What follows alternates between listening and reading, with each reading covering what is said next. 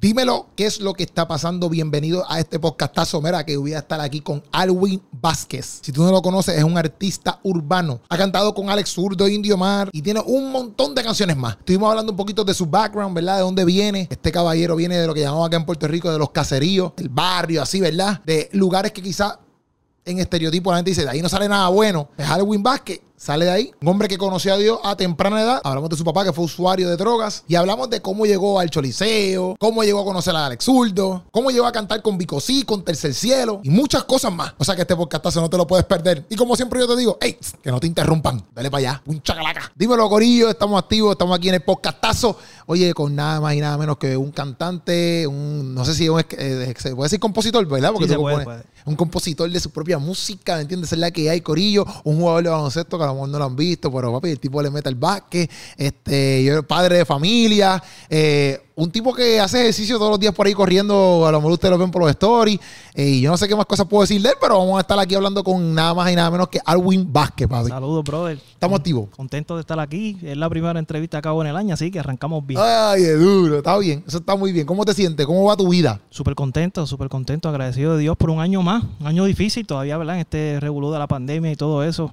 Pero Dios ha sido fiel, Ebenezer. Así que Sí, sí, seguimos, sí. seguimos para adelante. ¿Qué edad tú tienes? Ya tú estás. 32 años, Yo 32. tengo la misma que yo, la misma que yo. Ah, pues estamos ahí. Ah, Como Yo te lo contemporáneos. pregunto porque yo, yo, yo, ahorita, yo ahorita está diciendo, gente, a veces yo entrevisto personas, pero yo pienso que tienen mi misma edad, pero no la tienen y a lo mejor pues hay cosas que yo te puedo preguntar o que tú has vivido que es como que pues unas experiencias que pues chilling, ¿ves? Este, vamos, vamos allá. Oye, Alwin, para los que no conozcan, eh, cantante, pero además de eso, ¿tú haces otras cosas que la gente no sepa o solamente música? Sí, ahora mismo música y obviamente Dios nos dio la oportunidad de abrir un negocio junto a mi esposa, un salón de belleza. Ok. que llevamos ya prácticamente tres años y estamos en ese campo también empresarial, obviamente creciendo con todo esto, era, eh, lo que son los cierres y todo esto de la pandemia y bregando con la orden ejecutiva, pero echando para adelante, estamos en ese, ese ámbito de lo que es el, el empresarismo y, y en el negocio y estamos ahí. Pero cuando tú dices que, ok, pero tú no es que haces pelo ni nada. No, no, no, ahí mi esposa es la jefa. Ok, yo prácticamente yo cuando mi esposa estaba embarazada, queríamos, Ajá. ¿verdad? Pues dedicarle más tiempo al bebé y estar com- compartiendo con él.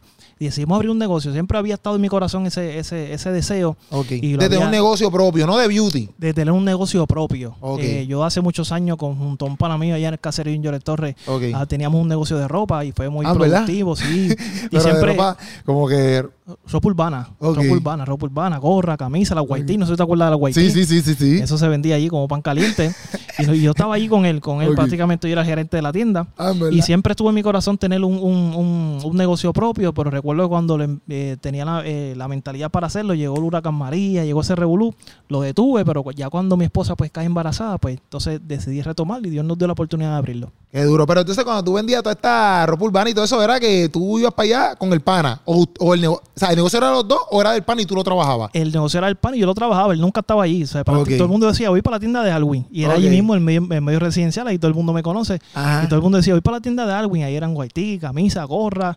Y para ese tiempo se usaban esas gorritas que son de malla, estaba Ajá. eso bien pegado. Sí, que la, la gente hasta las pintaba a veces. No sé si fue hace tiempo. Esa que las pintaba con las letras, todo eso. Ajá. Y eso allí mismo en el mismo medio residencial. Y la gente antes de ir para los paris, para los, para los sitios, Ajá. pues se paran allá a comprar. Y era una tiendita que estábamos allí trabajando. ¿A qué edad fue eso? ¿Cómo a qué edad? Mano, yo tenía como 17, 18 años. Ok. Sí, o sea, sí. que ya desde ahí tú decías, antes está bueno tener un negocito Sí, uno, siempre, defiende". siempre estuvo en mi corazón eh, trabajar un- Ok, un, negocio propio y, y hasta de pero, en, pero en el beauty, que yo sé que esto no tiene que ver nada con tu carrera, pero es parte de tu vida. O sea, Claro. este, o sea, no, no tiene que ver con tu carrera artística, pero es tu vida, este Alwin. Este, hacen el beauty todo esto en pandemia, o sea, se empezó la pandemia y hacen el beauty. Antes de la pandemia, fue antes, creo Uh, como meses un- antes. Un, un año y pico antes, un año y pico antes. Prácticamente cuando llegó la pandemia éramos nuevecitos. Sí, y porque tuvimos que enfrentarnos a eso. Exacto, porque usualmente uno monta un negocio y los primeros años son difíciles, porque uno está como que Sí, recogiendo todo lo que uno sí, invirtió. a dicen que así. los primeros cinco años son los más difíciles, entonces pues nos han tocado esos primeros cinco años, más la pandemia, todo Exacto, eso. te que- uno bueno y dos en pandemia, vamos a correcto, así. correcto, pero Dios ha sido fiel, seguimos para adelante y trabajando allí. Entonces tú que- bregas todo lo que tiene que ver, qué sé yo, con, qué sé yo, como que con contabilidad y cosas así. Eh, prácticamente lo que es ma- el manejo del negocio, estar Ok. pendiente. Y mi esposa es la que se encarga de todo eso, Ok, darle ok, seguimiento a los clientes y todo eso. Sí, mi esposa es la jefa. Yo, yo fui el de la visión, vamos a hacerlo y ella se encarga de todo. Es allí mismo, por ahí cerca. Ah, por ahí cerca, por ahí cerca. Ok, qué la de la calle. Loíza, cerca del área de Ok. nosotros. Qué duro, qué duro, qué duro. Perfecto, perfecto. Entonces, eh, criado toda tu vida en Llorén, nacido ahí, Lloren criado toda tu vida. Nacido y criado en Lloren Torres, brother. A mucho orgullo lo digo, porque hay mucha gente que todavía tiene este estima y este pensamiento, ¿verdad? De que los caseríos no sale nada bueno. Ajá. Y yo soy de las que, de las personas que me tomo bien personal cuando la gente habla de los residenciales y de los caseríos, porque mano, en- ahora mismo como están las cosas en Puerto Rico y en el mundo, no solamente los caseríos pasan cosas negativas, Sí, no obligado. pasan cosas malas también, urbanizaciones. Sí, obligado. pero desde siempre lo que es un residencial tiene ese, tiene ese, ese, ese sello, ese estereotipo. ese sello, ese estereotipo de que todos son malos. Entonces, pues Dios me dio la oportunidad de haber nacido ahí, eh, en un trasfondo difícil, ¿verdad? Porque tengo que decirlo, pues yo no, yo no nací en un hogar eh, cristiano. Eh, mi papá, pues lamentablemente lo tuve que ver en el vicio de las drogas por 18 Exacto. años en el que mi papá estuvo sumergido. Este, mi mamá con muchas eh, situaciones difíciles, en depresiones, situaciones emocionales. Y ahí tuve que crecer yo y Dios me dio la oportunidad de hacer el Llorentor. Y yo dije, bueno, que hacer algo diferente. Sí, no obligado.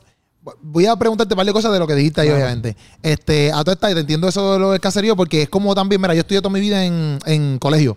Porque, papi, yo, no porque nada malo, mi mamá podía pagar una- un colegio, etcétera, pero yo le tenía también un terror, papi, a las públicas, porque yo pensaba que me iban a bullear, que me iban a una crachar. Pero a veces la gente piensa que porque tú vienes, tú vienes de pública, pues entonces tú, ah, es de pública. Como que poniendo que los de colegio son más inteligentes o lo que sea. Exacto. Pero es lo mismo, como que en los colegios tuve un chorro de barbaridad, un chorro de loco, un chorro. Exacto. o sea, es lo mismo en todos lados. Que es lo mismo que estamos hablando de que una urbanización, tú puedes ver un chorro de locos también y gente que no está puesta para nada, ¿me entiendes? Más que para el problema. Eso es así. O sea, que no importa dónde tú vengas, exacto. Lo que importa es que, qué decisiones tú tomes.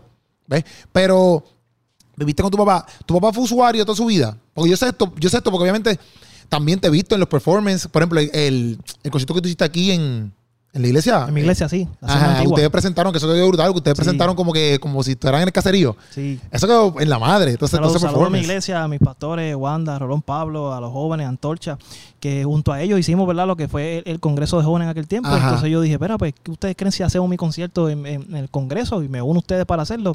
Obviamente me dijeron que sí, y tú fuiste para allá. Sí, Eso no, fue fue un una palo. bendición increíble. Entonces, una de las partes del concierto, pues, personificamos como si estuviésemos dentro de residencial Sí, y sí. prácticamente ahí conté mi Papi, que testimonio. hubo un tiro, ¿sabes? Que usted, Sí. que usted tiene una pistola como... brincó. Sí, loco, yo no sé si eso se salva, que sí. Papi, eso suena súper alto. Sí, sí, y yo, ya, madre, ¿qué pasó aquí? Sí, porque Ah. lo que queríamos era que, aparte de un concierto, pues la gente se llevara una experiencia y que se sintiera prácticamente dentro de residencial. Por eso en la pantalla pusimos los edificios, No, papi, la pantalla quedó en la madre. todo eso. Así que la, yo- la gente se, lo- se lo disfrutó. No, papi, te lo prometo que esto no es ni lambiendo el ojo porque estamos aquí, papi. Eso quedó en la madre. O sea, ese, ese escenario de, de la actuación y el, el caserío atrás y todo eso quedó brutal. Te lo prometo Y te brutal. agradezco, Keropi, por, por haber ido al concierto. Créeme Oye, que seguro, yo seguro. ver- ver- para mí fue bien impresionante ver a mucha gente del género Caballero. allí. Tú eres testigo. Sí, sí. Y ver los compañeros y colegas que muchas veces, ¿verdad? Por, por, por cosas, ¿verdad? Pues a lo mejor no pueden compartir. Sí, sí. Y verlos todos ahí ese día apoyando en el concierto. Quiero agradecerle a cada uno de ellos que fueron parte y, mano, súper contento. Sí, no, tuvo eso. Mira, inclusive que cuando yo entrevisté aquí a Pauneto, yo conocí a Pauneto ese día. ¿De verdad? Sí, yo no sabía quién era Pauneto, yo nunca lo había visto. Y ese Ah. día allí en el concierto tuyo lo, lo conocí. Como que porque todo el mundo decía, mira, este es Pauneto y yo, pero ¿quién es este tipo? Brutal. Y ahí lo conocí. O sea, Que son cosas que, si no bueno, uno lo puede conocer en otro momento, pero cosas que pasaron Se ese dio en día, ese uno momento. conoce gente que también trabaja para lo mismo, ¿ves? Para, para, para la voluntad de Dios, porque esto es todo para la voluntad de Dios. Pero entonces, tú, tú vives en este mundo, ¿verdad? Con un papá usuario. ¿Tu papá siempre fue usuario o porque pero, tu mamá lo conoció, lo conoció así, que es la que hay? No, o a lo mejor con el tiempo una depresión bien heavy cayó ahí. Mi papá siempre fue un hombre trabajador, un tipo que todo, hasta el sol de hoy tú lo ves un tipo en Chase, siempre bien vestido, eso era lo de él. Pero Ujú. obviamente, ¿verdad? Con sus amistades, pues se dedicaban a lo que era el trasiego de droga como tal. No, él Ok. no la consumían, solamente pues la vendían. Ok. Pero él necesitaba saber que el producto que estaban vendiendo era bueno. Ok. Y en ese momento en que lo prueba, pues lamentablemente fue muy difícil salir de ahí. Y en el que estuvo sumergido por 18 años. Yo recuerdo desde niño ver a mi papá, tú sabes, bajo los efectos de la droga y hasta el sol de hoy. Eso yo me acuerdo y yo digo, wow, verdaderamente Dios existe porque yo ver a mi papá en esa condición y ver su transformación en el día de hoy. Por eso es que yo, mm, por, por mi mente no cabe yo desviarme del camino, Keropi, porque tú Sí, sabes, sí. porque yo, yo vi la fidelidad de Dios en mi casa y en mi familia. Y, eh, eh, pero con, a- a- ok, porque yo tengo entendido que tú te convertiste como a los 7, 8 años, ¿verdad? Correcto. Por ahí, pero ya cuando tú te convertiste a los 7, 8 años, todavía él seguía, o sea, tú estando en la iglesia, todavía él seguía siendo usuario. Sí, como quien dice, el primero que llegó a, a la iglesia fui yo. Yo, yo voy luego de una escuela dominical, ¿verdad? A la iglesia. Y recuerdo que a la edad de 17 años yo me la acerco al pastor, que hoy es mi suegro, luego le cuento eso. este, me la acerco al pastor, mira pastor, yo quiero aceptar al Señor. Para hacerte la historia, la verdad, larga, corta, la persona que nos invita a la iglesia va a mi casa y invita a mis padres, empieza a hablar con mi mamá y dice, mira, ve para la iglesia, que al nene le gusta y todo eso. Ajá. Pero ¿quién es el pastor? Pues el pastor es fulano de tal. Y mi mamá dice, pero ¿cómo va a ser?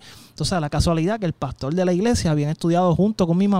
Ok, y el pastor en ese momento era el que hacía las maldades en la escuela. Ok. Entonces mi mamá dice, pero ¿cómo es posible que él es pastor, chacho? Yo, yo tengo que ver eso para ver si es verdad.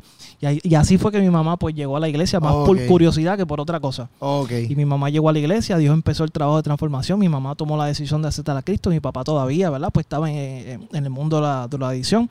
Hasta que un día mi papá pues decidió visitar la iglesia y desde ese momento hasta el sol de hoy. Y entonces, me imagino que quizás, ¿verdad? No sé. Pero a lo mejor tú quizás no quisiste, obviamente te convertiste a los 7, 8 años en el sentido de que conociste a Dios y después seguiste creciendo.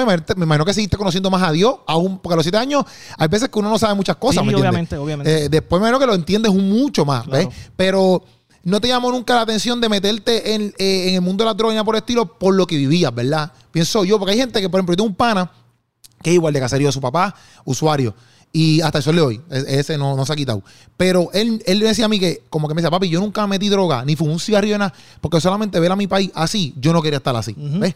O sea, hay gente que no pasa por lo mismo, ¿ves? Pero yo te lo pregunto a ti, porque si fue tu caso, eso de que no llamó la curiosidad, tú sabes, brincar para allá, porque eso tú lo tenías ahí hasta en tu misma casa, ¿ves? Claro, claro, siempre las tentaciones estaban. Incluso yo voy a decir algo que esto yo nunca lo he contado.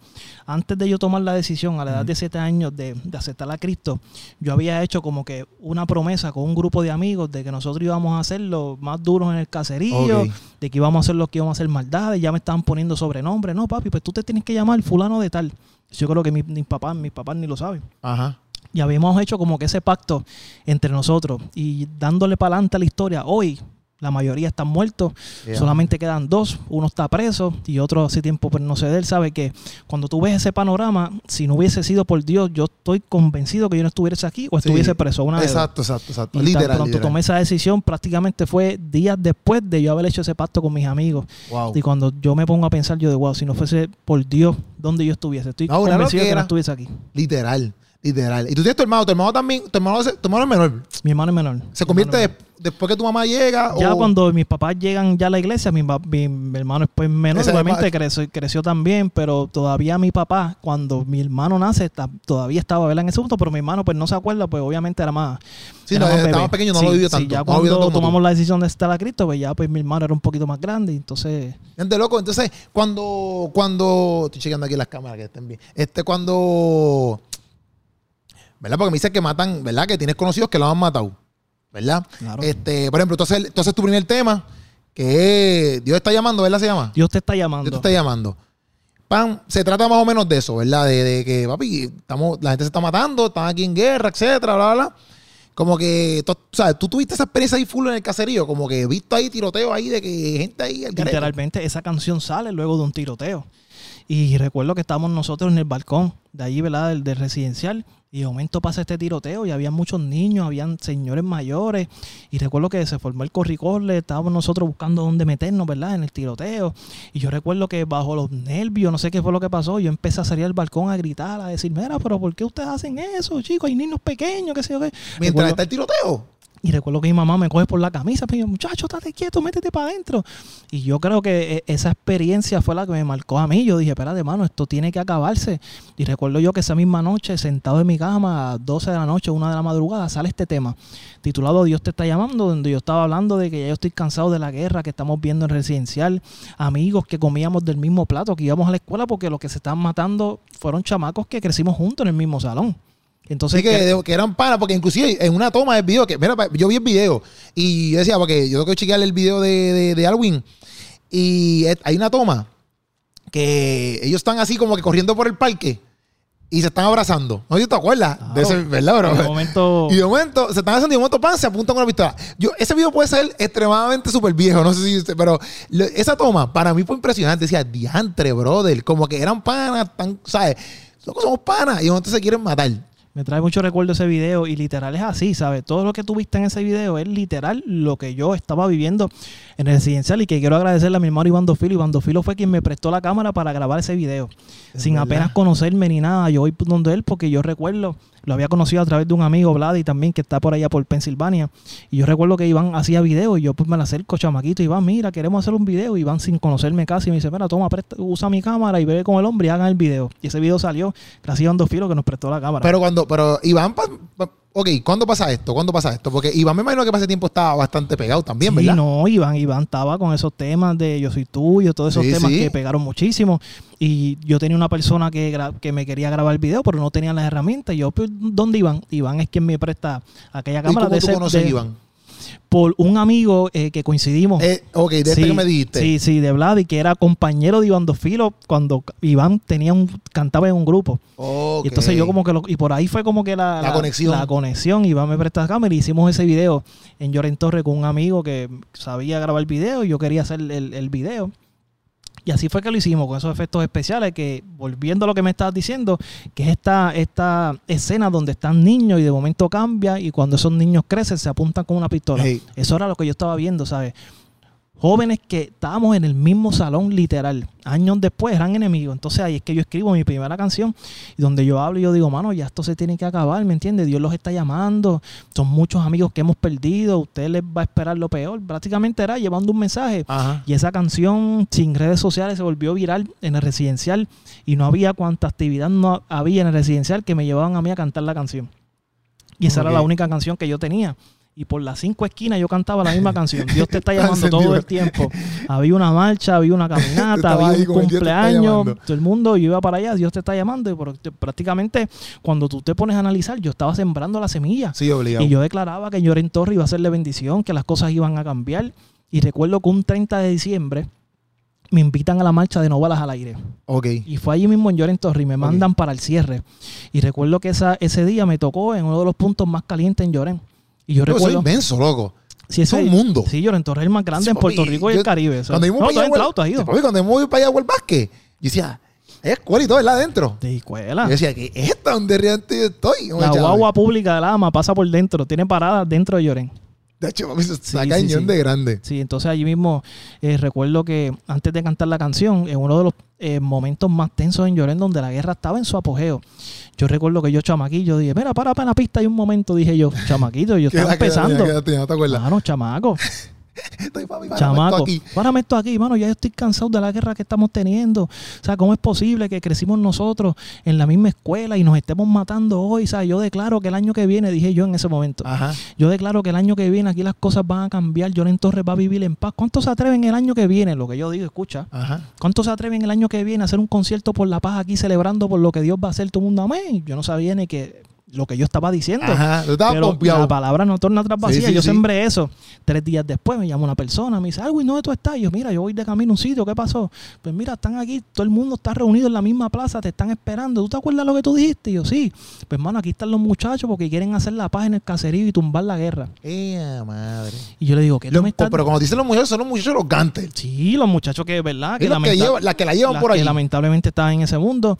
Se había regado que a través de uno de los barberos de Llorén Sape, que Dios lo bendiga, también fue el que eh, la conexión entre los bandos para que todo eso se llevara a cabo. Y algo, ¿y no tú estás? Y eso fue algo increíble, donde, y eso fue, salió por todos los medios. La y la gente empezó a llegar, los medios empezaron a ver, porque algo que ni la policía ni nadie había podido lograr, Exacto. Se logró qué era lo que estaba pasando. Y mano, yo le doy la gloria a Dios, ¿verdad? Dios, que sí, esa full. semilla que nosotros, ¿verdad? Sembramos junto a un grupo de personas. Mis padres fueron parte de esto también, fueron los que oraron por esos muchachos para que bajaran los ánimos y pudiesen hablar y conversar, hermano. Y hasta el sol de hoy, obviamente no estamos exentos de que pasen cosas negativas. sí, sí. Pero ya no hay guerra dentro de, de residencial entre bandos, ¿me me entiendes? Y para mí eso es una, una, una victoria. Yo que vivía, ¿verdad? Este, tantas situaciones difíciles, de donde todos los días habían disparos, que un solo día no haya disparos, para mí eso es Sí, una victoria increíble. Y porque estas guerras eran de ellos mismos, ¿verdad? ¿Sabes? Porque como están grandes, eso es lo que estoy- me estoy Los entendiendo, mismos- ¿verdad? No era como que un caserío contra un caserío, sino que los mismos allá adentro guerriaban. allá Sucedió algún tiempo, pero prácticamente donde yo tengo uso de razón, Ajá. casi siempre fue lo- el propio Llorén entre sectores. Entonces, uno humilde, ¿verdad? Que no tiene nada que ver con la situación. Los chamaquitos no podían pasar al otro extremo porque están pensando que tú estás yendo a mirar, a ver. Sí, exacto, exacto. Entonces se afectaban muchas cosas, ya la, ya la gente no bajaba a la cancha, los viejitos no bajaban a jugar dominó, ¿me entiendes? Se afectaban muchas Sí, cosas. porque uno, uno puede estar bajando inocente y después te puedes buscar hasta un problema. Correcto, Porque correcto. tú, tú estás ahí bien inocente, fuiste con el básquet o qué sé yo, y Correcto, exacto, piensas que estás correcto. espiando. Algo ese momento, mano, este, gracias a Dios todo cambió y, y ¿te acuerdas que te mencioné? Te dije, vamos a celebrar un concierto Ajá. el año que viene. Yo dije eso sin saber lo que yo estaba diciendo. y recuerdo que un día la emisora Nueva Vida me llama Ajá. para que vaya a contar el testimonio en el, en el, el programa Reggaeton Night. No sé si tú recuerdas de eso. No, con- no, yo porque ese tiempo yo estaba lo más seguro ni convertido. Reggaeton Night, David Disciple. Que Ok. esta- He escuchado de David Disciple. Y escucho más o menos esas cosas, pero yo, papi, yo me convertí a los 23, yo me convertí los otros días. O sea, Sí, sí. Bueno, no otros días, pero hace Disciple, 8 años, papi, hace él 10 por- años me convertí. El programa número uno los sábados, cristiano de reggaetón, era ese. Reggaeton Night. Ese era para mí mi sueño, ¿sabes? Eso era, para nosotros los de género, eso era un sueño sonar en ese... En, En ese, en ese segmento de David en Disciple. ese segmento de B-Side por Reggaeton Night, que ahí pasaban todos, ¿sabes? Todos los... Porque para colmo, para colmo hace, es hoy en día y con lo urbano todavía luchan, uno que otro, pero luchan. Imagínate para ese tiempo, era como que papi, una- un espacio Correcto. donde súper bueno porque te iban a conocer ¿eh? nueva vida, te iban a conocer un montón de gente. Claro, que quiero recalcar que esta canción, Dios te está llamando, yo se la llevo a David Disciple, por, perdón, junto a mi compadre, Ajá. Iván Cortés, que también tenía un, un personaje ahí, Don Procopio, que también fue bien conocido. Y él me dice, pues te voy, a- te voy a llevar donde David. Y yo recuerdo que llevé esta canción, este demo, de Dios te está llamando, y cuando pongo el demo, que él lo escucha, me lo devolvió. No le gustó. ¿Quién te lo devolvió? David, David Disciple. Disciple. Me ¿No le gustó el tema? No le gustó el tema. Pero ya el tema estaba sonando y ya te estaban llamando para todos estos quinceañeros. No, no estaba. No, pero cuando digo es cuando que te están llamando para todos lados. Ya eso estaba pasando. Local, en Llorén Torres sí estaba pasando. Exacto, exacto. Cuando yo quiero llevarlo más allá para que, obviamente, para que- lo para que- conozca el macro, Exacto, exacto. él no le gustó. Y me lo devolvió. Y, Y dice, mira, esto no, no, ¿sabe? No, y no. tú bien pompeado. ¿Y había salido el video? Ya el video había salido. Vale, el video había no salido y él dice, mira, no, no, no me gustó, pero ¿sabes qué? Yo le veo potencial al tema. Apunta este número. Llama a estos muchachos, dile que vas de mi parte y trabaja el tema. Cuando tú trabajes el tema con ellos, regrésame y vamos a escucharlo. Y esos muchachos son los legendarios hoy, que para aquel tiempo eran los Ok, Transformers. ok, Sí, sí, sí, sí, sí. Y yo, pues, mira, los llamé, mira, que David Salper me dijo para trabajar, ah, pues ven para acá, trabajamos el tema, papi. Yo fui bien pompeado y por eso yo quiero aprovechar a los muchachos de nuevos talentos, ¿verdad? No permitas que nadie tronche tu sueño, no importa quién sea. Yo hubiese, yo hubiese tenido dos opciones. O me quitaba ahí mismo, decía, hacho, no me quieren apoyar, yo sí, no voy sí. para No, y que te lo está diciendo David Disciple. Me lo está diciendo David Salper, porque Exacto, exacto. que si yo fuese alguien normal, yo digo, hacho, yo me voy a Sí, quitar, ¿me para la entiendes? porra. Pero cuando tú sabes quién te llamó y quién Dios es el que te respalda, tú dices, ah, pues, ¿sabes qué? Eso yo lo cogí como en fuerza. Sí, sí, sí. yo dije, no, pues ahora vamos a trabajarlo como tú quieres, pues Sí, vamos a trabajarlo así. Yo llamé a los muchachos, lo trabajamos y se lo dos semanas después volví. Y aunque también David Disciple tampoco se tiró el, el, el- el mala fe, como que no fue como que dijo, no me gusta y ya, sino como que dijo, mira, le veo potencial, chequeate esto, que también eso es bueno, porque hay, hay, hay muchas veces que la gente, eh, no, no hablando de si es cristiano, no, o sea, hablando de- en todo, como que eso mismo, como que a veces, en vez de, solamente pues, te pueden criticar, pero no te dan la ayuda, ¿ves? Claro. Entonces, pues él, él hizo eso mismo, como que él, él te dijo, mira, papi, yo le veo que le puede sacar más potencial o veo que pueda mejorar ciertas cosas, no sé cuáles eran, pero, papi, pues toma, chequete este número, ¿ves? Exacto, así Llega a fue. otro, te dice, no me gusta y ya, y no, próximo. y yo quiero agradecerle, agradecerle a David Saipol fue, ¿sabes? Una pieza clave dentro del género para que muchos de nosotros, los nuevos talentos, nos, cono- ¿sabes? nos conocieran Sí, sí, sí. en Puerto Rico y en el mundo. Y ¿sabes qué? Y gracias a David, donde quiera que esté, Dios te bendiga. Creo que está en Estados Unidos, ejerciendo ya su profesión de arquitecto. Ok. Y, mano, este, yo por las dos semanas regresé con el tema hecho. Cuando yo lo puse, ese hombre se volvió loco. Me dijo, ahora sí. Y para la gloria y honra del Señor, el tema Dios te está llamando fue el más, si no el más, del- de los temas más solicitados dentro de emisoras, dicho por él mismo. ok. Y ese tema me abrió muchísimas puertas dentro en Puerto Rico, en muchos residenciales. Y recuerdo que me llaman para contar el testimonio de lo de Llorén. Ajá. Y estoy allí contando un testimonio y demás. Recuerdo que salgo de la emisora, voy bajando del pueblo de Caguas allá hasta San Juan. Y recibo una llamada y me dice, Alwin, saludos, sí. Y yo, ¿quién me habla? Mira, fulano de tal, yo soy el manejador del grupo Tercer Cielo. Y yo, ¿Y tú qué? mira, esto es una broma o algo. Y yo estoy pensando que es uno de los panas míos que me están Sí, sí, llamando o algo. Y me dice, mira, no, chico, yo soy fulano de tal, es que te escuché en la emisora. ¿Te gustaría hacer un concierto con Tercer Cielo y contigo allí gratis para tu comunidad? Y yo recordé cuando, cuando días antes yo, cielo, papi, que esto es como el épico de la vida. papi, que estaban bien pegados en ese momento sí, con sí. Creeré. Esto es como Maverick City hoy en día, Hilson, esa gente. Papi, algo, algo, tú sabes, algo ridículo. Eso, esa gente estaban bien pegados. Sí, sí, sí, sí. Y yo dije, mano, no puede ser. Me dice, ¿cuándo nos podemos reunir? Yo emocionado le digo, mañana mismo. Yo dije, Ah. es verdad. Me dice, ¿dónde nos podemos reunir? Yo dije, pues mira, allí mismo en Lloren. Papi, recuerdo que Tú yo, mandaste para llorar. yo, sí- yo dije, es verdad, vamos a ver si esta gente van a llegar. y entonces así mismo fue, esa gente llegaron, ¿dónde quieres hacer el evento? Y yo, "Oh, pues vamos a hacerlo aquí mismo, en el mismo lugar donde los bandos hicieron la tregua. Papi, tengo que contarte que eso fue un evento increíble. Miles de personas se dieron cita. Nueva Vida se une para transmitirlo en vivo. Ah, qué duro. Y ese evento me dieron la oportunidad.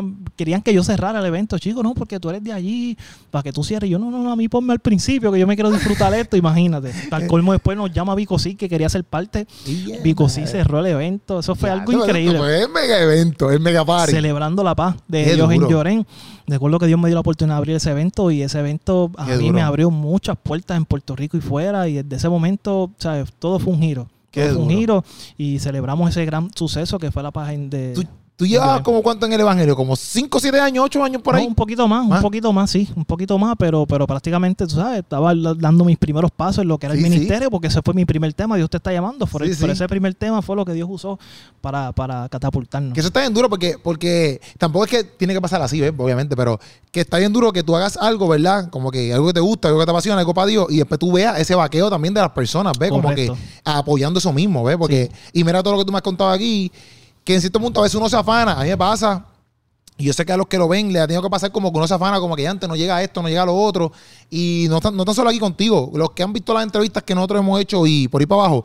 Papi, yo me doy cuenta cada vez que, que entrevisto a otra persona, otra persona, otra persona, como, yo no sé si esto funciona así, pero como, como ustedes, ¿verdad? Como que no es que todo le ha caído en la mano porque les cae sin hacer nada, sino como que ustedes se han mantenido trabajando aunque sea con solamente una cosa, vende, estamos hablando ahora de un tema nada más, pero tú te mantuviste ahí, ¿ves? Alguien te dijo, mira, papi, puedes mejorarlo, ah, pues dale, lo voy a mejorar, ¿ves? Entonces, pues, te mantuviste trabajando, trabajando, trabajando y seguían llegando las cosas, las oportunidades, seguían llamándote gente, ¿ves? Y me he dado cuenta de eso mucho, como que entrevistando aquí a varias personas, Claro. como, como si tú te mantienes trabajando, pues Dios mismo se encarga de abrirte puertas. Sí, porque Dios hace una parte, nosotros hacemos una parte, pero Dios hace la otra también, o Dios hace una parte y nosotros hacemos la otra. Como yo siempre digo, donde, donde Dios me da la oportunidad de ir a ministrar, es que Dios te va a ayudar a caminar, pero tú tienes que estar dispuesto a mover tus pies, ¿sabes? Esto es un 50-50. No podemos pretender de que Dios lo haga todo. La fe sin obra es muerta. Tienes que trabajar y Dios se encarga de poner las piezas clave. No, obligado. Obligado. Entonces hiciste todo esto. eh, en verdad, para mí tiene que ser súper. Mí, yo digo, tiene que ser súper duro porque, por ejemplo, yo nunca he vivido en un caserío. Yo sí viví en. Yo soy de, de Juan Sánchez, que eso ahí en Bayamón, ahí. Es un barrio, pero no es como que una calentura así todos los días, ¿me entiendes? Tú, pues, ahí no te puedes meter por ciertos lugares porque tú sabes, están los puntitos a veces, Claro. pequeños, qué sé yo. Pero no es como que esta cosa así bien grandota. Pero obviamente es bi- es bien diferente uno vivir en una urbanización que en un caserío. Es diferente. Porque yo pienso que, que eso mismo, ¿me entiendes? Como que tú estás percibido a lo mejor que un día entren a tirotear o qué sé yo, porque a veces, no tan solo el tiroteo, sino que a veces entran un chorre guardia, ¿verdad? Inspeccionar todo eso allí. Yo no sé si entran allí o no, pero eso, o sea, para mí que es bien diferente una, una crianza en cualquier lo que tú estés, ¿me entiendes? Sea de caserío, sea que no, que una urbanización, etcétera, ¿me entiendes? Por lo que tú vives. Porque yo pienso que tú has vivido un montón de cosas que jamás y nunca he vivido, ¿ves? Claro, no es que papi, en un residencial, ¿sabes? Tú no vives, tú sobrevives. Allí sobrevive el más fuerte, brother. Eso es bueno, ¿viste? Yo he escuchado eso, ¿viste? Eso es una jungla, brother. Literalmente eso es una jungla. Si tú sobrevives y echar para adelante un residencial, papi, lo que venga de frente tú te lo llevas. Es bien, es bien diferente los residenciales cuando tú te criabas que ahora. Es bien diferente. ¿En qué, en qué, en qué sentido? Como que en el ambiente es más pesado, no es más pesado. La gente está menos receptiva. La gente se inclina quizás más a la maldad. Que, porque, por ejemplo, siempre he visto que cuando hacen movimientos cristianos, un ejemplo, siempre es como que ah, pues vamos para los residenciales, vamos a predicar en residenciales, qué sé yo. Este, no, sé si eso, no sé si eso se sigue viendo hoy en día. O, yo pienso también como que esto es mi imaginación. Te lo estoy preguntando porque a lo mejor pues tú sabes un poquito más, tampoco es que lo tienes que saber todo, ¿me entiendes? Este, pero como lo, viví, lo viviste, qué sé yo, pues a lo mejor antes la gente era más receptiva, como que, ah, pues vienen los de la iglesia, eh, y ahora es como que ya, antes vienen los de las bocinas estas. No sé cómo, no sé, no sé, quizás no es que tiene que pasar así en todos los caseríos, porque tampoco estamos hablando que esto pasa en todos los caseríos. Sí. Pero, por ejemplo, en donde tú, en Llorén, y lo que tú has vivido, por ejemplo, en cuando tú te criaste chamaquito, y ahora, que quizás no es que a lo, ¿Tú vives ahí todavía? No. Pero, vives- pero te frecuentas claro, ahí. Claro, sí, ahora es cuando más comprometidos Pues, estamos pues, allí. pues, pues, pues, vamos- exacto, pues mira, pues, Sí. como que tú, el ambiente es diferente, sea positivamente o negativamente, que para los tiempos que tú te criabas. Hablando de que, obviamente, para los tiempos que te criabas, existían estas guerras, etcétera, bla, bla, bla, bla. Sí, muchas cosas han cambiado, obviamente, en el tiempo en que a mí me tocó crecer, ¿sabes? Fue bien complicado porque fue el, el ambiente donde estaba la guerra Exacto, en su apogeo. Ahora que no hay guerra, pues cambia en el sentido, pues, porque, oye, hermano, los residenciales ya es una cultura. O sea, tú cambiarle ese chip a los chamacos, a los niños que crecen de la mente, es bien complicado. Si no es Dios, es bien complicado por más talleres que tú le lleves, por más cosas que tú le lleves, tú tienes que meter a Dios de por medio. Por eso es que yo, gracias a Dios, todo, yo siempre dije, Keropi, que no importa cuán alto Dios me lleve, yo nunca voy a olvidarme del lugar donde yo crecí y nací Duro. y en el lugar que Dios me permitió desarrollarme, que yo era en Torrijó. Gracias a Dios todos los años hacemos un evento navideño para toda la comunidad y todo eso. Y yo llevo juguetes, llevo comida, pero siempre está la palabra. Siempre yo llevo ministerio, siempre predicamos. ¿Por qué? Porque yo puedo llevarle 20 cosas, pero si no está Dios de por medio, Sí, no hay. esa mentalidad no se va a cambiar. Cuando tú dices la mentalidad el chip, este, es como que quizás el viaje de que va, somos maleantes, o queremos mucha prenda, o este flow. Correcto. Mira, mí nunca, a mí nunca se me olvida que yo, yo estaba haciendo una dinámica allí una vez en Llorén y yo, yo voy poniendo un chamaquito, yo, yo, le, yo le pongo nueve, ocho, nueve años. Y yo digo, mira, cámara, ¿qué tú quieres ser cuando seas grande? Y me dice, papi, yo quiero ser bichote, perdonando la expresión. Sí, sí, ser no, maleante, porque- para los que no me para que están viendo esto fuera Sí, en no, pero bichote en Puerto Rico es alguien que la lleva bien, es un, un grande que la lleva a droga, que lleva droga. Y es la palabra que, que Sí, utilicé, ¿verdad? Y perdonando el término, este, me digo así mismo, yo me quedé impresionado con un niño de 8 o 9 años. Dice una cosa como esa. O sea, lo que te quiero decir es eso, que ya estos niños vienen Ajá. con esa mentalidad, aparte de la música que lamentablemente Exacto. ellos están escuchando, lo que está propiciando es eso. Por eso es que yo cada vez que puedo lanzo, ¿verdad? Mi, mi, mi granito de arena, siempre voy para allá. Y algo que me impresionó fue en este último, el, el último, ¿no? El más reciente evento que hice de Navidad, cuando estoy recogiendo las cosas y estoy trabajando, hay unos chamaquitos sentados en los muritos. Ajá. Me dicen, mira, ven acá. Y voy para allá. Y yo, mira, papi, ¿qué pasó? Dime, Acho, papi, le metiste duro. Me dijo. Y Ah, eso porque tú para mí- cantaste, cantaste. Claro, porque yo siempre canto y llevo mi música y todo eso. Y ver que esos chamaquitos, tú los ves emprendados con el guía de eso, tú sabes, sí, chamaquitos sí. creciendo, que tienen otras opciones y que están escuchando, estoy seguro que otras opciones y canciones Sí, sí. Que me digan, papi, me gustó, le metiste duro, eso a mí me llenó de una gran satisfacción porque yo estoy seguro que ellos se quedaron Sí, con lo que yo le obligado. canté, con lo que pude ministrar. Entonces yo digo, mano, el trabajo hay que seguir haciéndolo, pero sí, uno trata, ¿verdad?, de, de- de seguir haciendo el trabajo, sembrando esa semilla para cambiar esa cultura que lamentablemente pues afecta mucho, no solamente Llorén, sino también lo- los residenciales. Sí, porque, por ejemplo, en cuestiones de música, que, que es lo que tú, que es lo que tú haces, ¿verdad? Para mí, la música es, papi, una cosa que tiene una, una potencia cañona. Claro. Tú sabes, como que tú, tú puedes cambiar mentalidades de masa Sí, con una canción. Sí, sí. Con sí. una canción, ¿me entiendes? Sí. Entonces, yo, yo pienso como que, o sea, cuando ustedes escriben, ¿verdad? X, Y cosas, yo digo, brother, yo he ido a países, por ejemplo, tú, tú has viajado, Claro. y yo he ido, papi, yo fui a Honduras hace tiempo, hace poquito. Y en el, en el sitio que tú menos piensas, que, tú, que no hay electricidad, que no hay nada, loco, que no hay nada. Lo que hay es día y noche, ¿tú me entiendes? Tienen un radio con unas baterías allí y tienen allí a Teo Calderón, a Trevor Clan, que son gente viejísima, loco, que eso no se escucha aquí en PR ya, ¿me entiendes? Pero papi, eso es lo que están escuchando yo allí. Entonces yo digo, brother, ¿tú te crees que Trevor Clan y Teo Calderón están pensando que lo están escuchando allí en Honduras, en, en- en Ujú. una, en, en un- en, eh, los indígenas? Ellos no están pensando eso. Ellos están pensando en otras cosas, lo que, qué sé yo, ¿me entiendes? Pero yo veía, yo escuchaba así y decía, diante, brother. ¿Sabes? Todas las personas que escuchan tu música, que tú ni lo sabes, Así es. ¿me entiendes? Que para mí eso es un talento cañón. Tú empiezas en eso porque yo escucho que tu papá te escribió un primer, el primer tema y qué sé yo, pero realmente eso estaba en tu, en tu, en tu. Sí, eso estaba, eso estaba en mis genes ya. Yo nací con eso. Mi papá fue en el mismo residencial allí mismo. Mi papá hacía, era de los que organizaban las rumbas allí. Y la rumba, eso es que eh, venía el conguero, venía el del timbal, venía el del guiro. Ajá, y papi era el que formaban. cantaba, ahí la formaban. papi siempre fue músico, cantante. Y también fue este eh, corista de muchas orquestas de salsa. Ok. Y yo recuerdo de niño, antes, ¿verdad? De servirle al Señor, siempre íbamos para fiestas patronales y Sí, cosas. sí, y mi sí. papá me trepaba al hombro y yo recuerdo de niño yo estar viendo todo el tiempo tarima, micrófono. O sea, que yo desde niño, pues, pues Eso te llamaba la atención. O sea, te me- gustaba, te me gustaba. llamaba la atención. Este, y tuvo mucho, muchas amistades dentro de la música de salsa. Este, hay una foto por ahí que todavía no aparece, papi, mami. Me la deben de Frankie Ruiz, que Frankie Ruiz es de los más duros salseros, Ah, cargándome yo bien bebé. ¿Qué? Sí, ¡Ea sí, madre! esa foto ¿verdad? no aparece.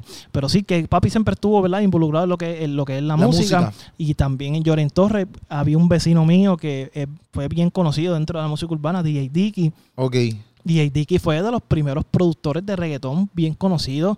Que le abrió la puerta a un montón de raperos o que hoy, ¿verdad? Todavía están por ahí. Yo desde niño sabía lo que era ver Lito y Polaco, Ok. ver Yankee, Nicky Jam, ahí frente a casa, literal, en el- lo que nosotros le llamamos un Dangel. Dangel es un, un cajón el de, de electricidad que Ah, hay sí, el en los verde, el verde. residenciales, el verde.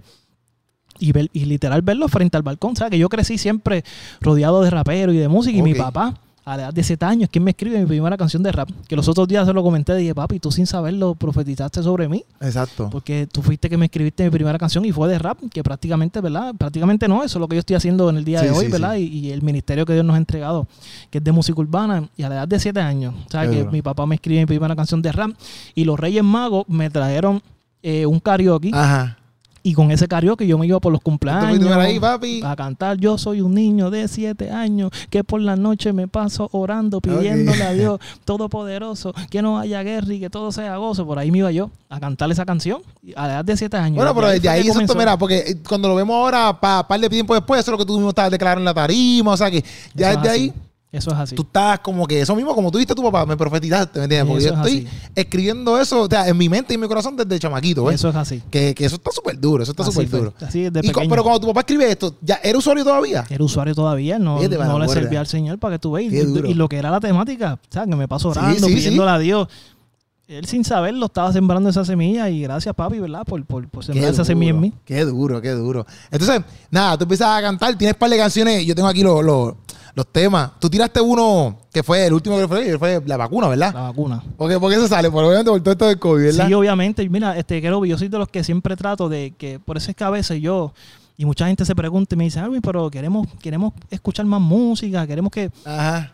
Yo, aunque me tarde un poco de los demás, es que yo soy bien, bien celoso a la hora de lanzar un tema. O sea, yo no, yo no suelo lanzar canciones por lanzarla, ¿me entiendes? Cada uno de mis temas tienen una razón, tienen una temática. ¿Por qué? Porque yo quiero que mis temas, la gente que los escuche, sea administrado, ¿me entiendes? Que aquel que esté en depresión sea libre, que aquel que esté enfermo sea sano. Por eso sí, para hacer canciones por hacerla, ¿verdad? Y respeto, ¿verdad? No, no estoy entrando en... Sí, sí, no, no te entiendo que si tú las quieres hacer, si quieres hacer 30 mil, está Sí, mal. Ese es tu, no, ese es tu no, método de trabajo. es correcto, Exacto. correcto. Entonces yo trato de que cada canción o sea, tenga un propósito y por eso me tomo un poquito más de tiempo en elaborarlo y hacerlo. Entiendo cómo ahora el medio ha cambiado Sí. y ahora este año 2022 pues nos lo vamos a proponer, ¿verdad? A, acelerar el paso y a sacar más temas. Pero este tema de la vacuna me pasó corriendo. Yo todas las mañanas lo que me ven en las redes sociales, Ajá. estamos Ahí, papi. corriendo. y a las cinco y media, seis de la mañana estamos... duro, ¿oíste? estamos yo te veo, yo te veo, yo digo, ya te este macho un duro, en verdad, porque yo, yo te veo y me canso. Y yo estoy corriendo.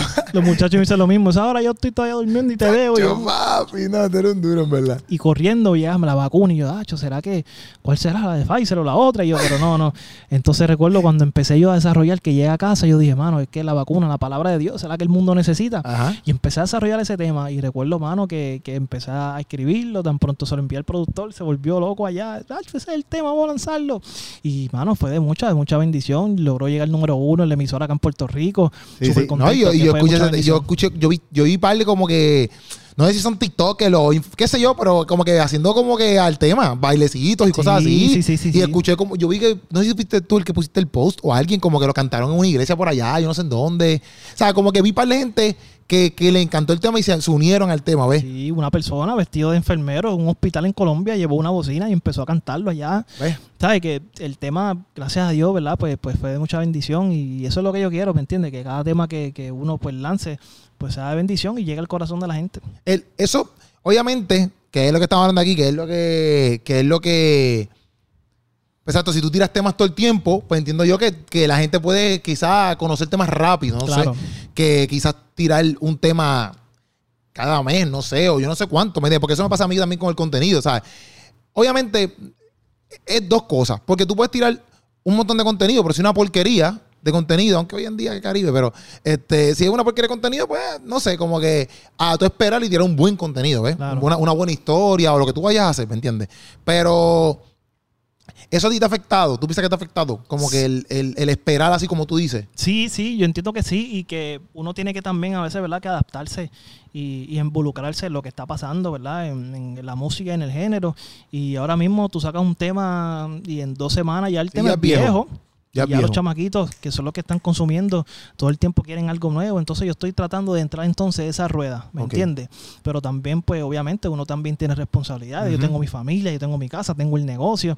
Que uno que está independiente, pues tú sabes, pues es más complicado, como decimos nosotros en Lloren, a pulmón. Sí, sí, es complicado lo que es elaborar un tema, pero gracias a Dios, ¿verdad? Dios, Dios, Dios ha sido fiel y nos da la oportunidad de hacerlo. Pero entiendo que sí, que este año, pues 2022, pues vamos a tratar de, Sí, acelerar el paso, entonces- porque yo siento también que a veces Ajá. por lo rápido que va, los temas a lo mejor se pierden, ¿me entiendes? Sí, como no, la gente no, lo, no los analiza, no, lo, no, lo- no los valora, porque tú ves, dame otra más, dame otra más. Y es como que, loco, eh, pasa, pasa, porque a veces la gente te pide más contenido, más contenido. Es como que, loco, que tú crees que yo soy una máquina de contenido aquí que. ¿sabes? Ah, pues yo produzco, pero a la misma vez una vez quiere descansar. Exacto. Porque a veces, eh, mira, los otros días estaba hablando, yo no sé con quién era, yo con mi panito, con mi esposa, no me acuerdo.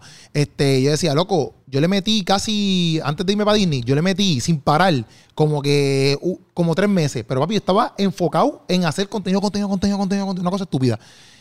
Entonces cuando me tocó hacer una, me, yo, yo estaba haciendo para Groby Presenta, que era un stand-up comedy, yo dije, ya entré, ¿qué chistes voy a decir? Porque mis chistes son de experiencias de vida.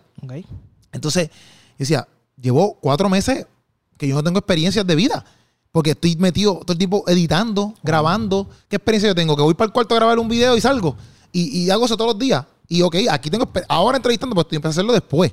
Esto es entrevistar porque yo lo dejé, lo vuelvo... ah, yo lo retomo y lo cojo, lo retomo y lo toco. Pero que aquí yo puedo aprender contigo. Pero no es... A menos que te caigas o que sé yo, aquí pase un revolú, qué sé yo. Pues entonces yo le puedo sacar un chiste, lo que sea. Pero yo me puse a pensar y decía, diante, brother, quizás por enfocarme un montón en hacer contenido, contenido, contenido, contenido, ¿qué experiencia yo tengo entonces para contar? No tengo ninguna. ¿Ves? Entonces, para, para lo que yo sí quiero hacer, que es stand-up comedy, yo necesito vivir. Claro. ¿Me entiendes? Yo no puedo estar todo el día metido en una computadora Claro. editando, ¿me entiendes? Claro. O sea, yo pienso que a la misma vez, eso, no sé si para, para ti, ¿me entiendes? Pero para tú escribir una canción, tú necesitas vivir porque hay que, ahí es que tú plasmas. Claro, Tú estás todo el día en tu casa viendo televisión. Sí. ¿Qué, qué tú vas a contar? A mí me ¿Qué tú vas a sucedió, me sucedió la pandemia, en este tiempo de encierro, donde obviamente no habían actividades, no había nada. Yo, Keropi, sin temor a equivocarme, y esto lo digo para la gloria y honra del Señor, ¿sabes? Mis mejores temas no han sido escuchados aún. Ok. Dios me los entregó en este tiempo de pandemia, ¿sabes? Duro. Mis mejores o, experiencias que yo pude plasmar en letra, en cuestión de, de- de- de las ideas que tengo para cada canción, ¿sabes? Algo bien diferente, un concepto que yo sé que a la gente pues, le va a gustar muchísimo y sobre todo la palabra siempre tiene que estar presente sí, en sí. cada canción, ¿me entiendes? Pero siento que yo mejoré en este tiempo de pandemia, mejoré y profundicé un poco más y me actualicé también en lo que está pasando, ¿verdad? ¿Me entiendes? sí. En, el, en, el, en el mercado, para llamarlo así. Y este, este proceso de pandemia lo utilicé para eso. Por eso yo estoy seguro, ¿verdad? Que este año 2022, pues la gente va a esperar, ¿verdad? Eh, va a recibir un poquito más de mí. Y así que manténgase Yo- pendiente. Obviamente, hacer, como tú dices, hacer las cosas tú solo, en cierto sentido, porque tienes tú, obviamente tienes tus conexiones, te ayudan, te- te- tienes productores, etcétera. Pero como quieras, esto es tu pulmón. Tiene que ser también bien chabón, ¿me entiendes? Porque no es lo mismo que alguien te coja, te filme, un ejemplo. Correcto. Que son, yo creo que son bien poquitos los cristianos que están filmados. Claro. No creo que hay un montón. De Sí, urbanos no sí, hay un sí, montón. lo- lo- lo- los hay y he tenido, tú sabes, la oportunidad y los ofrecimientos, pero Ajá. todavía no he sentido como paz en mi corazón para hacerlo. Este, pero mano, seguimos, seguimos trabajando y cuando. Dios está presente, mano, él se encarga, como yo dije al principio, de poner todo ahí para que para que todo fluya. Y gracias Y entonces- a Dios vamos por ahí. Eh, bueno, eh, obviamente, obviamente, ahora para el 2022, pues vas a meter mano por ahí para arriba y tú esa, madre por ahí para arriba, ¿verdad? Pero cuando tú te, cuando tú te sientas, ¿verdad? Escribes y haces todo esto, obviamente un tema que yo lo hablo aquí para de cosas, como que, por ejemplo, si tú vas a formar un álbum, pues tú piensas qué es lo que tú quieres llevar, etcétera, y qué sé yo. Pero yo escuché, ¿verdad? Que como que, obviamente, tú haces featuring, pero tú eres selectivo en eso, ¿verdad? En tu featuring. ¿Por qué? Eh, pues mira, dos cosas. A lo mejor en algunos les he hecho el acercamiento y como no, a lo mejor no he recibido respuesta. Ellos piensan a lo mejor que no estoy al nivel que se supone que debo de estar para, para lograrlo. O que también quizás no están haciendo, ¿sabes? Que están haciendo otras cosas, no están en el mood de colaborar, ¿me entiendes? Ok, ok, ok. En mi caso también, al principio yo sí tendía a ser un poquito, ¿verdad? Selectivo y no tratar de lado como que de, de- de grabar con todo el mundo, no por algo específico, Ajá. sino que a veces no salía la oportunidad o, o era como que, tú sabes, tratando de ver cómo, cómo lo podíamos hacer. Sí, sí, no, no, no tanto como que por ser como shit, vamos a ponerlo así, como Sí, que no, era no, más como que también te estás descubriendo tú mismo. Correcto. eh, que el tema a lo mejor lo puedes hacer tú solo, no significa que Correcto. no es que no quieras colaborar con nadie, es que yo lo puedo hacer solo, lo hice solo, ¿me entiendes? Correcto, correcto. Porque a mí me pasa también, a veces me dicen, mira, pero ¿por qué tú no haces una comedia con tal persona? Y digo, es que me siento mejor, más cómodo yo solo. No es que no quiera participar con él o con, o- o con X persona, Porque no es como que, ah, papi, no, yo lo hago solo. Ah, sáquense para allá. No, no, no es eso, no es ese corazón. Pero es que ah, inclusive hay veces que yo pienso que cuando hay gente que, que- que está como que, como que hay un montón de gente en el stand-up comedy, por ejemplo, somos siete stand-up comedian, a veces yo estoy como que diantre, por ejemplo, si yo soy el tercero, un ejemplo, yo estoy como que diantre, me toca callar la boca porque faltan tres, o sea, no me lo, no me lo divierto, no es lo mismo que yo estoy solo, pues yo te, yo te voy a hacer un chiste para abajo, no Correcto, importa, ¿me correcto. entiendes? No me afecta porque soy el único que estoy aquí, ¿me entiendes? Correcto. Que hay veces que, mm, o sea, esto estoy dando del lado de la comedia, Sí. pero puede pasar en tu lado por diferentes Sí, razones. que- sucede, sucede, sucede, pero, pero tengo que, que- que confesar, ¿verdad? Y esto lo voy a decir aquí en primicia, ya hay dos colaboraciones hechas ya, grabadas completas, que ya están ya a punto de salir este año, ¿verdad? Pues me voy a, a- a dedicar también a lo que es colaborar un poco más. Ok. También a aquellos, ¿verdad? Que de frente se me han acercado, Alwin, cuenta conmigo, papi, vamos para encima. Ajá.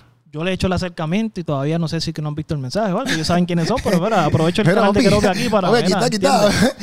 Vamos a hacerlo. Pero, Pero- nada, yo, yo entiendo que todo, todo es parte de un proceso. Sí, sí, sí. ¿Me entiendes? Y, y créeme que al principio a mí me- eso como me afectó. Yo decía, mano, pero ¿me entiendes? Si yo estoy trabajando bien, ¿qué está pasando? ¿Por qué no? Pero, mano, yo en las experiencias de la vida me, me he puesto a analizar y a pensar de que uno tiene que seguir trabajando. Así como me pasó en la emisora cuando me volvieron la canción, que eso yo lo usé como gasolina para darle más fuerte.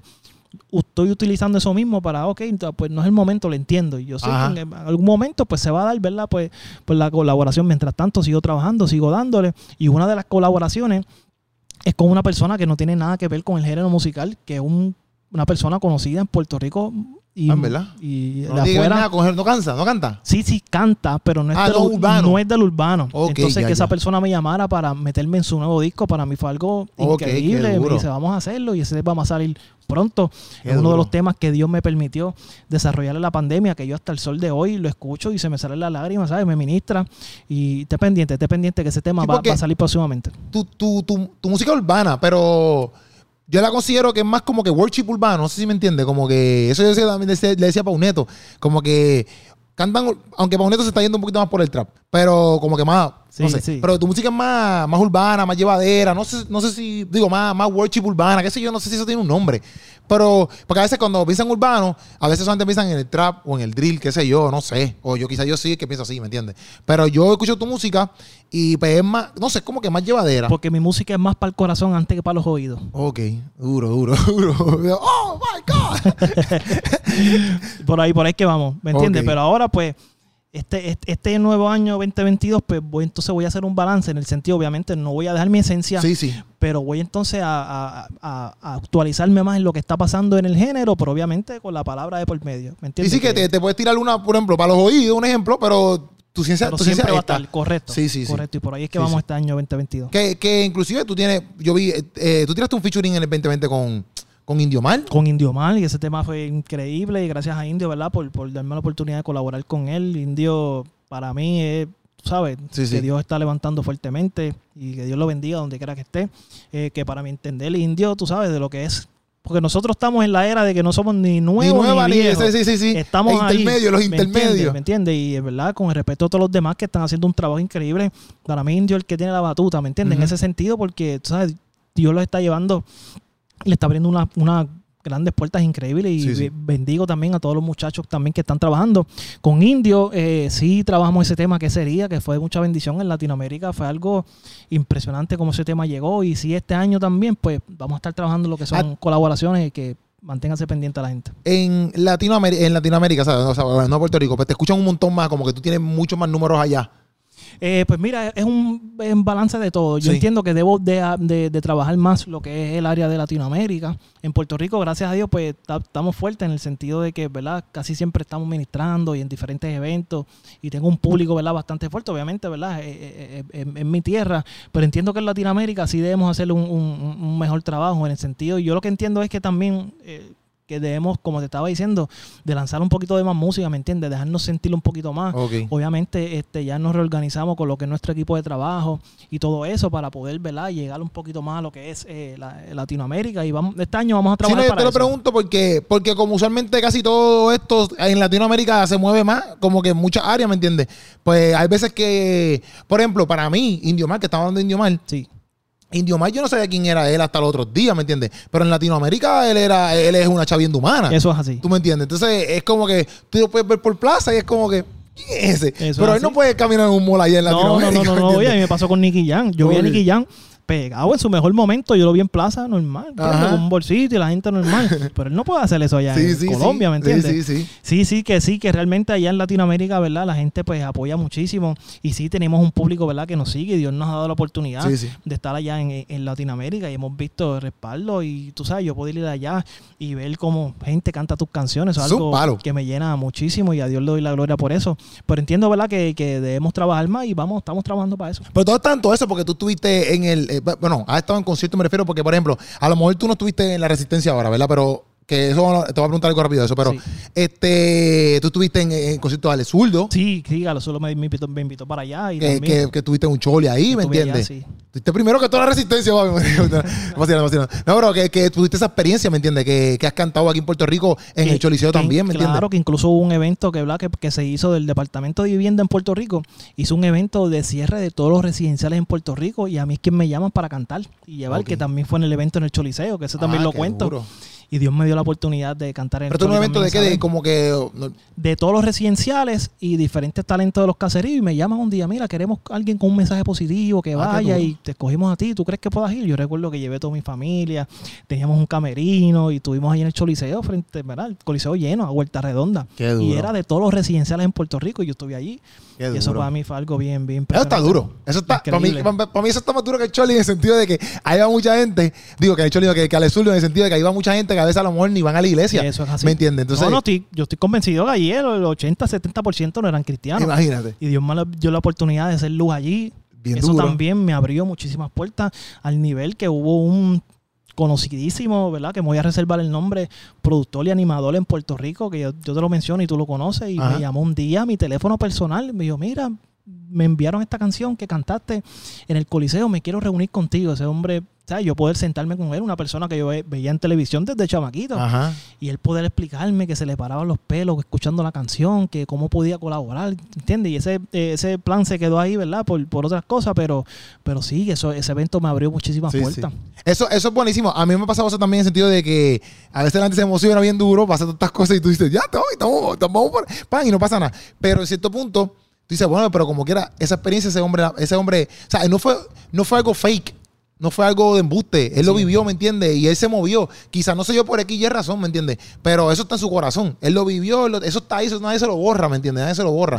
Que, que eso, eso para mí es muy importante porque inclusive también en esto que estamos hablando de, presentarte frente a un montón de gente que a lo mejor exacto, el 70% de personas no eran cristianas, porque eso mismo, loco, como que uno tiene la, oportunidad de presentar el evangelio de una manera diferente y que la gente vea como que, papi, ¿sabes? Porque a la misma, mira, a la misma manera que tú, que tú te inspiraste cuando tu país te trepaba en, en el coso de la salsa ese, ¿me entiendes? Y tú estabas ahí y veías los micrófonos, papi, así mismo, todos los cantantes, tú y todos los cantantes y toda la gente que haga arte, etcétera, inspiran a otras personas. A lo mejor nunca te lo dicen, loco.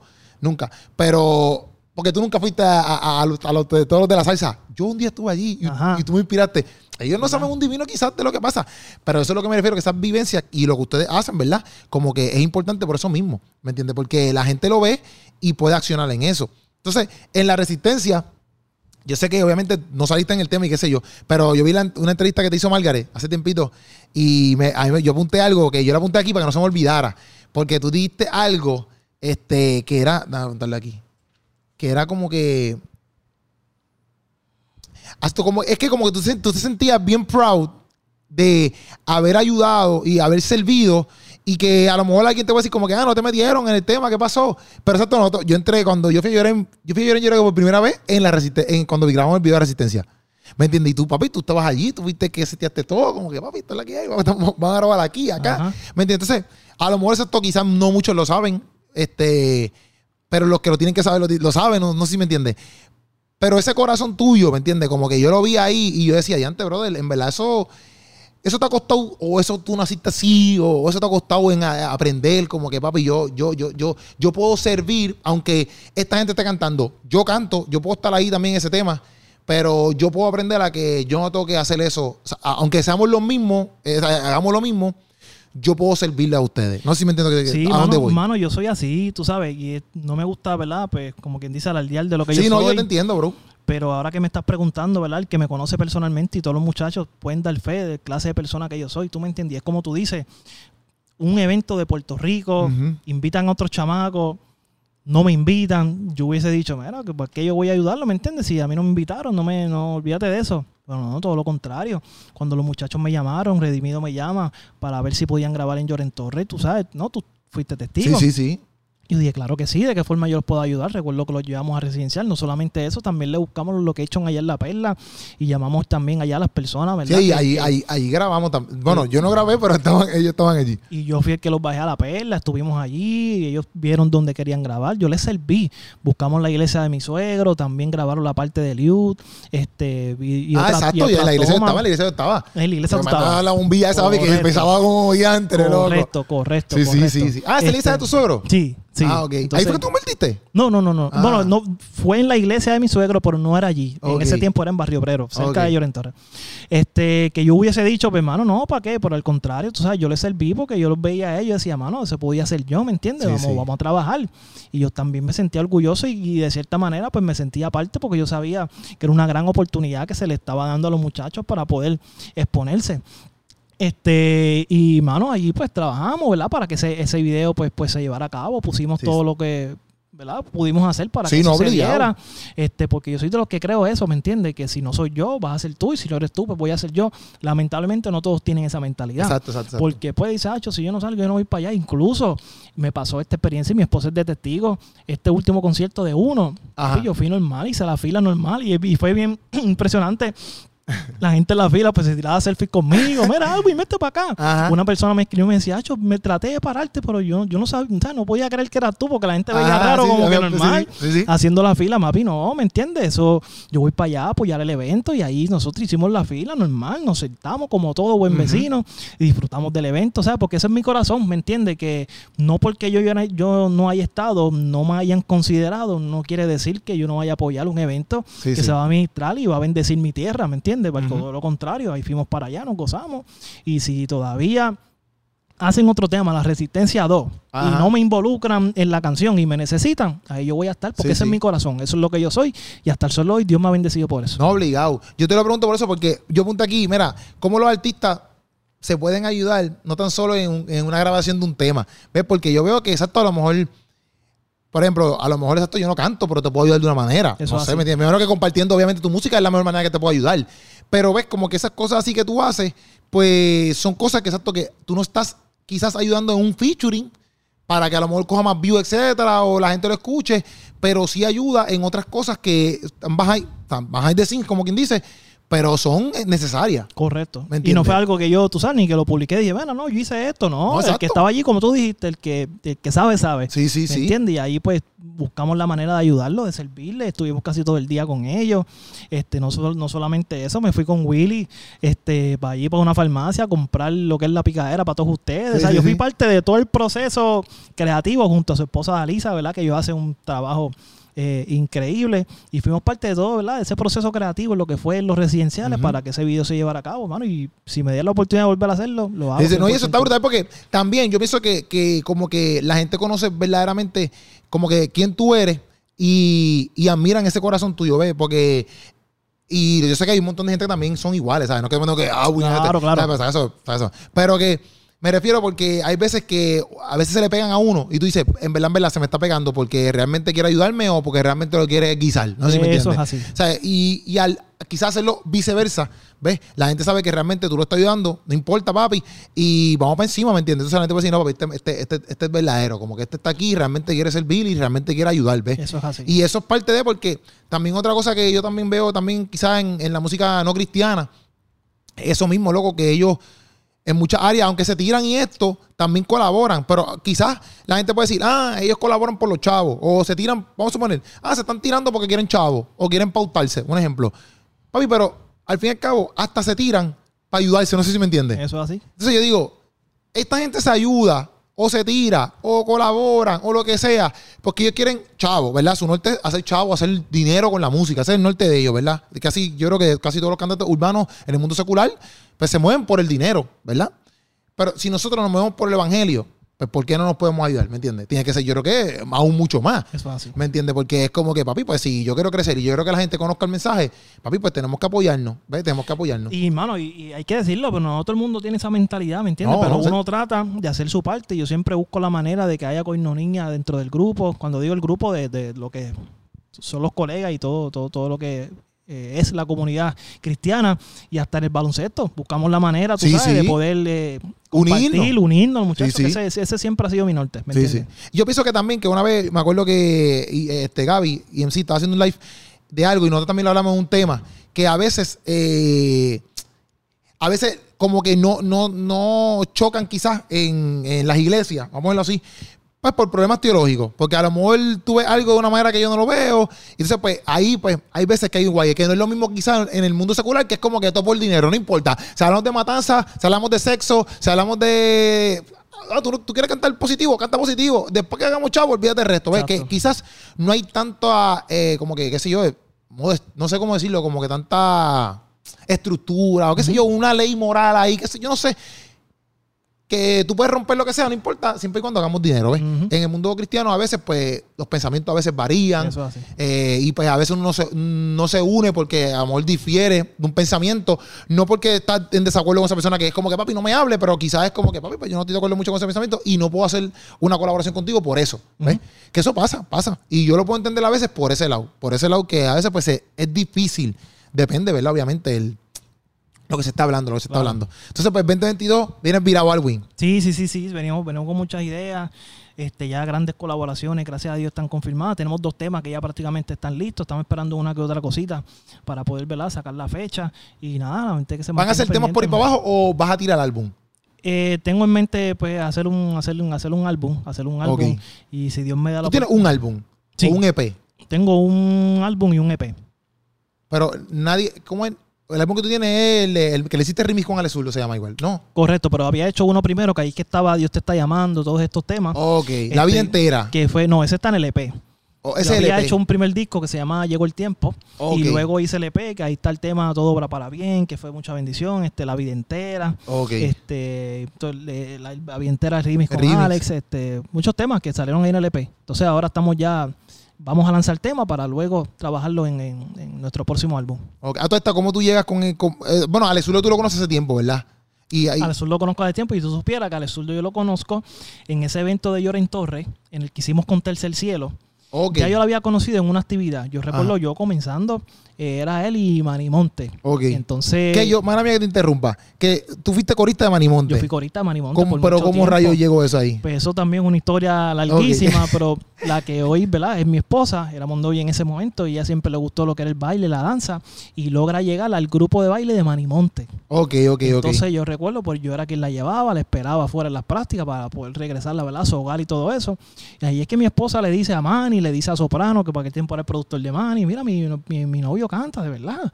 Sí, él le gusta, pues mira, vamos a conocerlo un día. Entonces dijimos, fue, yo los conocí, ellos me escucharon, les gustó. Ya ellos estaban pegados. No, Manny Monte, muchachos. Sí, Sí, sí. sí. Manny Monte. Ya Eran como los Daddy Yankee, eso, ¿sabes? La piel inmortal, ese, y para mí fue algo increíble y le agradezco a Manny que me haya dado esa oportunidad porque yo aprendí muchísimo. Imagínate, contar sí. uno de los pilares de la música cristiana, que Manny Monte, el primer disco que yo tuve de música urbana fue el de Manny Monte. Un Ok. CD amarillo, realidades, que ahí estaba Ricky Manuel, todos esos temas que fueron, bueno, de, de mucha bendición. El primer disco de música urbana que yo tuve Ajá. fue de Manny Monte. Entonces yo haberlo conocido y ser corista de él, para mí fue algo increíble. Este, pero en el, en el evento de Tercer Cielo que hicimos allá en Lloren Torres, Ajá. ese evento ya se- tú no eras corista, ya tú estabas cantando. Sí, ya yo estaba cantando ya y recuerdo que eso, se, como te dije, se transmitió por la emisora y eso lo escuchó todo el mundo. Imagínate, estaban en vivo. sí. sí. Y recuerdo que esa misma noche, no recuerdo, la noche después, me llama mi número, Alex Zurdo, y me dice, mira, ¿sabes qué? Te estuve escuchando en ese evento, me identifico mucho contigo, me, traje, me traíste muchos recuerdos a como yo comencé. Y yo y Te mi- llamó ahí a tu teléfono. me llamó a mi teléfono y yo, ¿Qué tú sabes, es bien emocionado. Y me dijo, yo siempre he estado en mi corazón, yo poder, tú sabes, reproducirme en alguien y me gustaría, ¿verdad?, conversar más contigo. Y desde ese momento hemos creado una hermandad, una amistad increíble. Me ha dado la oportunidad de viajar con él. Tú fui corista de él también por mucho tiempo. Este, y ha sido mi mentor, mi amigo, ¿verdad? Siempre ha estado sí. presente. Que quizás la gente está preguntando, me ha dicho algo, pero ¿por qué él todavía, ¿verdad? No, no ha hecho una colaboración contigo. Y Bueno, como- han hecho. Pero exacto. hemos hecho, pero no como la gente quiere. Ajá. Y yo soy de los que creo, ¿me entiendes? Y es como yo siempre le digo a la gente, yo soy amigo y hermano de Alexis Vélez, no de Alex Zurdo. Ok. Yo tengo mi amistad con él no por lo que él me puede ofrecer, eh, en cuestión a colaboración, Exacto. sino a su mentoría, a su hermandad. Oye, yo, hay veces que yo no hablo con Alex y yo hablo más con su mamá que con él, ¿me entiendes? Ah, a veces estoy cerca por ahí, me paro donde la mamá, la saludo, bendición, ma, y me voy, ¿me entiendes? Que tenemos ¿Ella es cerca de allí, de Lloren? Eh, sí, es prácticamente cerca Ah, ahí, eh, en Cupé Río Piedra, Ok. esa área. Entonces, ¿sabes? Que tenemos esa relación de hermano. Ale va a casa, mi mamá no me deja trepar los pies en el mueble, él sí, ¿me entiendes? Ah, O sea, que tenemos esa, tenemos esa, esa, esa relación de amistad y, y yo estoy seguro que en algún momento, ¿verdad? Se va a dar la colaboración que la Sí, gente sí, sí. está esperando. Y- Pero así fue, para contestar tu pregunta, así fue que comenzó esa llamada y hasta el sol de hoy, ¿verdad? Pues somos, somos amigos y hermanos. Y yo pienso que, en verdad, en verdad, como que eso está duro, en el sentido de que, papi, yo prefiero, mira, a José Comedy, yo a veces lo digo, yo digo, tipo, tío, está bien, está bien, bien, bien, bien casado de mí, porque a veces yo le pregunto, porque, ma- obviamente uno, uno, obviamente, que, que se si José, José, José Comedy dice a mí, ábreme el show, pues papi, eso es un duro, ¿me entiendes? Si eso lo te llama a ti, Claro. mira, papi, voy para tal lado, vente conmigo, pues seguro, es durísimo. seguro. O sea, uno, son experiencias que uno quiere porque uno le apasiona lo mismo, ¿ves? A mí me apasiona la comedia igual que a él. Pero tú tienes también Gaby Alicea. ¿Sabes quién es Gaby Alicea? Claro. Papi, yo le hice la entrevista y desde ahí, Ga- Gaby Alicea, yo, yo, yo, yo, yo hablo con él este, varias veces. Nosotros hicimos una, eh, una película inclusive que va a salir ahora, que yo entrevisté a Julio, a, a Julio Román y va a ser una película que se llama Barrote. Y nosotros salimos de esa película de Gaby Alicea como que yo interactué más con él ahí, etcétera. Que inclusive ahí fue cuando yo conocí a Juan Montreal por primera vez de frente. Ok.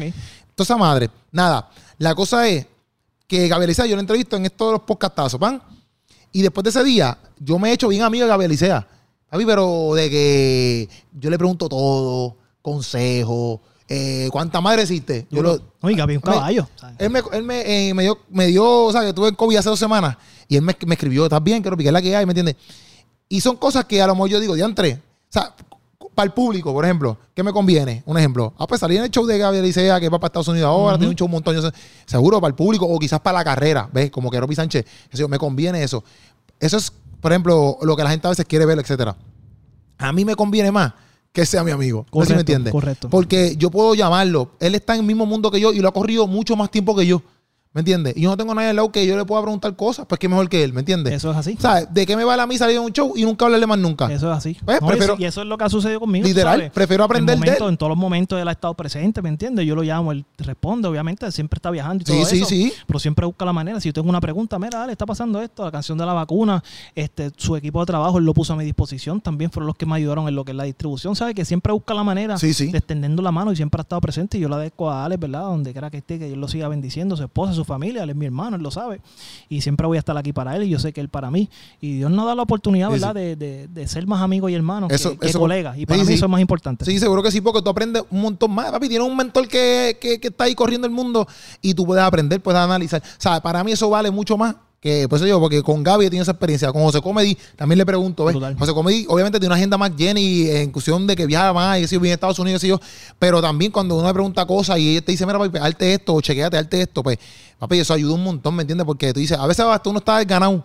¿Me entiendes? Y tú le escribes, mira, me está pasando esto que tú crees, ¿qué debo de hacer? Y ellos te dicen, mira, pues, hazte esto.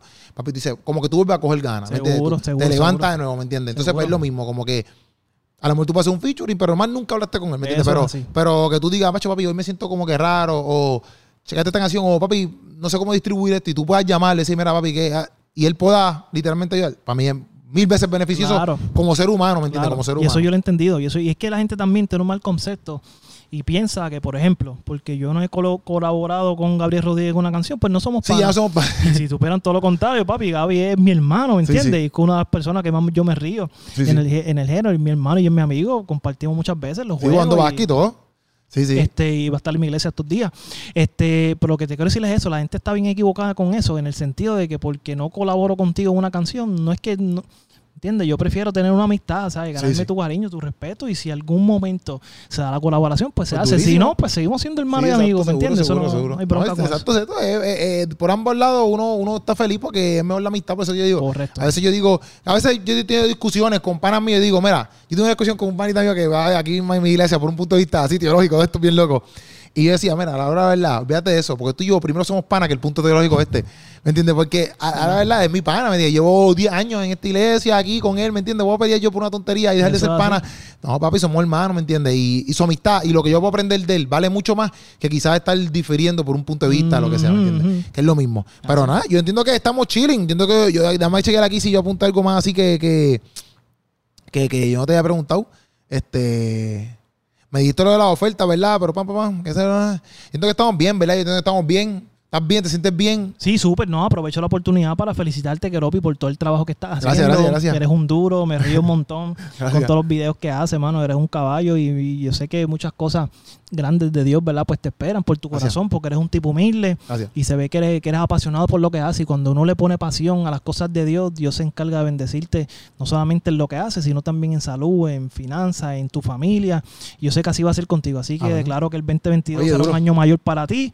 Y sabes que estoy aquí para servirte siempre. Hay que hacer un podcast allí mismo en Llorén, que tú crees un Dale, día. vamos a hacerlo, vamos a hacemos hacerlo, algo vamos a allí para que vean cómo es el ambiente sí. y todo eso. Y- En la segunda parte le metemos. Sí, sí, sí. Le ahí metemos. la gente manténganse pendiente que vienen muchas cosas de este servidor, incluyendo que estamos pensando a ver, ¿verdad?, de qué forma lo podemos hacer y repetimos el concierto. Así Ah, eso que es estamos trabajando para sí, eso. Sí, sí, sí, Si el concierto, papi, lo repites, tú no te puedes perder ese concierto para nada. Sí, amén, O sea, amén. Para nada, para nada. Lo Eso tenemos ya en el mente, en nuestro corazón, mi esposa, el equipo de trabajo, ¿verdad? Y viendo a ver si con esto de la pandemia pues se puede resolver. Pero Sí, ese es nuestro plan, presentar nuestra nueva producción con Duro. un mega concierto como hicimos aquella vez en nuestra iglesia. Así Ah, que Eso estaría durísimo. manténgase pendiente. Ahí tú sabes que va a estar Gigi. Sí, yo sé que Olvídate. va a estar ahí encendido.